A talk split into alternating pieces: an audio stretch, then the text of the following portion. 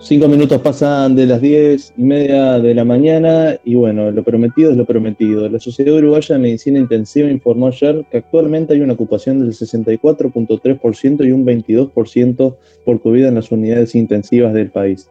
Estiman que de seguir incrementando la tasa de casos de esta forma, en abril se podría llegar a una, a una ocupación del 79% de las camas de los cuidados intensivos en el país, con un 35% correspondiente a pacientes con, coronavirus. ¿Qué supone esto para el sistema de salud y las herramientas disponibles? ¿Hacia dónde vamos? Para saber un poco más de esta situación es que estamos en contacto con el presidente de la Sociedad Uruguaya de Medicina Intensiva, el doctor Julio Pontet. Pontet, muy buenos días.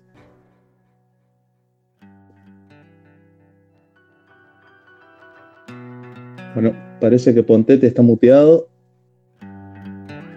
Voy a pedir por favor al doctor que se desmutee. Ahora, Ahora, sí. Ahora sí, excelente. Pontet, muy buenos días, bienvenido a la, isla desierta. Le habla Enzo Dinolfi y también Agustina Huertas. Este, doctor, ¿se podría decir que la, actual situación es crítica para los cuidados intensivos? La actual situación es la peor que hemos tenido en toda la pandemia. Eh, y el mayor, los números así lo dicen, eso es un dato objetivo de la realidad.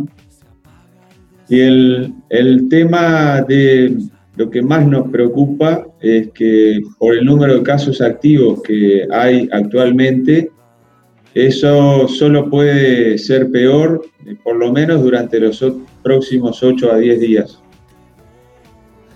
Por eso hicimos un estimativo a dos semanas de, de, lo que puede pasar si la curva se sigue manteniendo como como ha sido durante las pasadas dos semanas. Lo que ha pasado también es que el gobierno ha aumentado las camas de, CTI en, todo el país. Este, en caso de que no se, no, se hubiesen incrementado esas camas, ya estaríamos en una situación bastante crítica, ¿no? Actualmente. Sí, el tema es que el aumento de la capacidad de camas eh, tiene serias limitaciones logísticas y los recursos humanos pasan a ser un cuello de botella importante porque hay que tener capacidad no solamente eh, física y técnica, sino de recursos humanos, capacitados para, para atender correctamente a esos pacientes gravemente enfermos. ¿Hoy en día se necesitarían mucho más recursos humanos? Hoy en día estamos al límite de la capacidad con el número de, médicos que, están atendiendo. Hay un contingente de colegas que se han capacitado y que se están capacitando este mes para eventualmente integrarse y sumarse a, colaborar.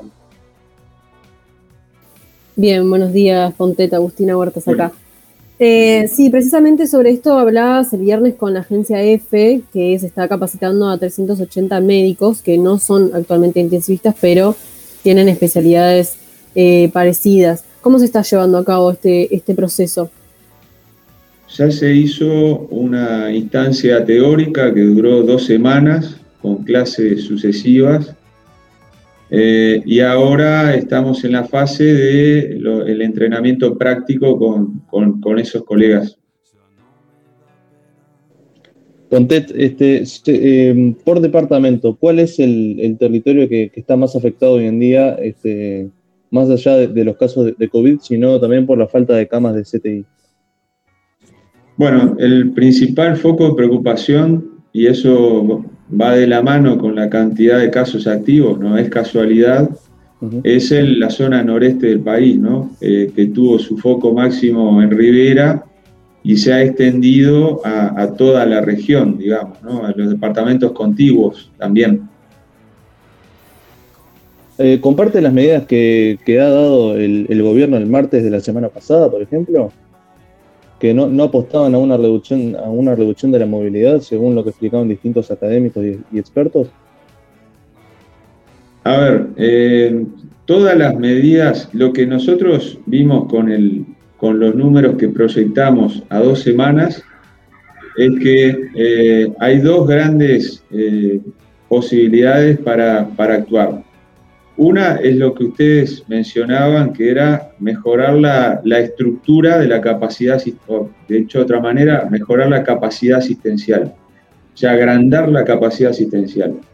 Pero la otra, que para nosotros ahora es imprescindible, porque si no la curva, vamos a seguir teniendo cada vez más enfermos, aunque tengamos una asistencia cada vez más grande, es bajar la transmisión comunitaria del virus. A partir de ese concepto es que surgen las consecuencias de cómo bajamos la transmisión persona a persona del virus. Es dándole más, menos oportunidades de transmisión y eso necesariamente tiene que llevar a hacerse disminuyendo todas las actividades sociales, que son en las cuales el virus se transmite. Entonces, lo que nosotros no es que estemos en desacuerdo con las medidas, de repente esas medidas, esas medidas pueden ayudar a disminuir la transmisión. El tema es si son suficientes o no, y esa es la gran pregunta, y por lo menos para algunas regiones del país parecen, nos parecen a todos los médicos y sociedades científicas que por lo menos para algunas zonas son insuficientes. Bien, entonces sí tendrían que haber tomado más en cuenta las medidas recomendadas por el GACH de reducción de movilidad.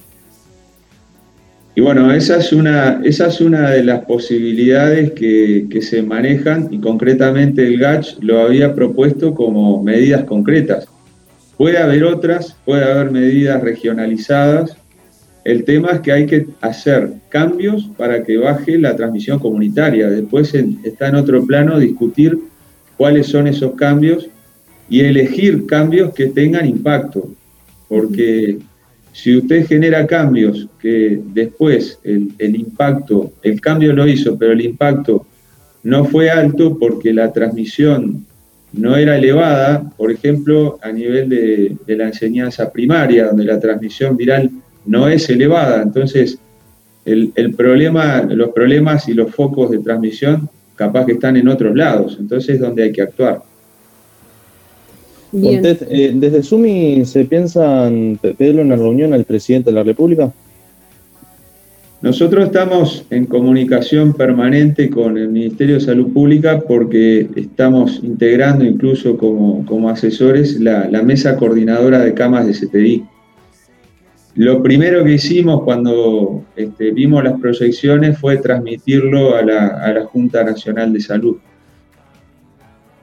Eh, va a haber algunas reuniones de otros grupos que obviamente están tan preocupados como nosotros y ya hay agendadas reuniones de trabajo con el Ejecutivo desde la FEMI y bueno, y ahí está la inquietud con otras sociedades científicas y con el SMU para que podamos tener eh, reuniones de trabajo esta misma semana, ¿no? Lo antes posible. Uno podría pensar que la vacuna aplacaría esta situación que se está viviendo eh, actualmente, ¿no?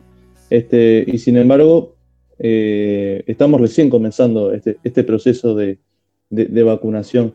¿Hay alguna propuesta en general que Sumi le podría plantear al Ministerio de Salud Pública y o al presidente? Hay, varias propuestas. Eh, en realidad, eh, las propuestas son en varios niveles de las actividades sociales que, deben disminuirse para bajar la transmisión viral. El tema de la vacuna eh, es que no, no, nos da el tiempo, si nos descansamos en que la vacuna va a ser la solución. primero, para lograr inmunidad de rebaño, ustedes ya saben que eso va a llevar meses porque necesitamos un porcentaje de uruguayos vacunados que son 6, 7 veces más de los que ya tenemos vacunados. Eh, entonces necesitamos tiempo, falta tiempo para lograr eso. Y además, aún en ese caso, estamos ante la realidad de que las medidas de distanciamiento, tapaboca y evitar aglomeraciones van a ser necesarias el resto del año, aún con la vacunación porque si no vamos a dejar desprotegidos a los, a los pacientes más, más eh, vulnerables, que son los pasibles que eh, con más probabilidad de tener enfermedades graves. Ponteta, además, eh, preocupa también la situación de, Brasil, ¿no? Y la, entrada de, esa cepa de, ese lugar. Sí, sin duda. Seguramente la, cepa eh, de mayor capacidad de transmisión esté circulando entre nosotros. Eso eh, es absolutamente innegable que no se haya podido confirmar con estudio genético, digo, es una cuestión de tiempo nada más, ¿no? Pero sería un milagro poco racional pensar que esa cepa ya no está entre nosotros. Julio Pontet, presidente de la Sociedad Uruguaya de Medicina Intensiva, muchísimas gracias por este contacto aquí en la Isla Desierta. Dale, un gusto y a las órdenes. Hasta luego.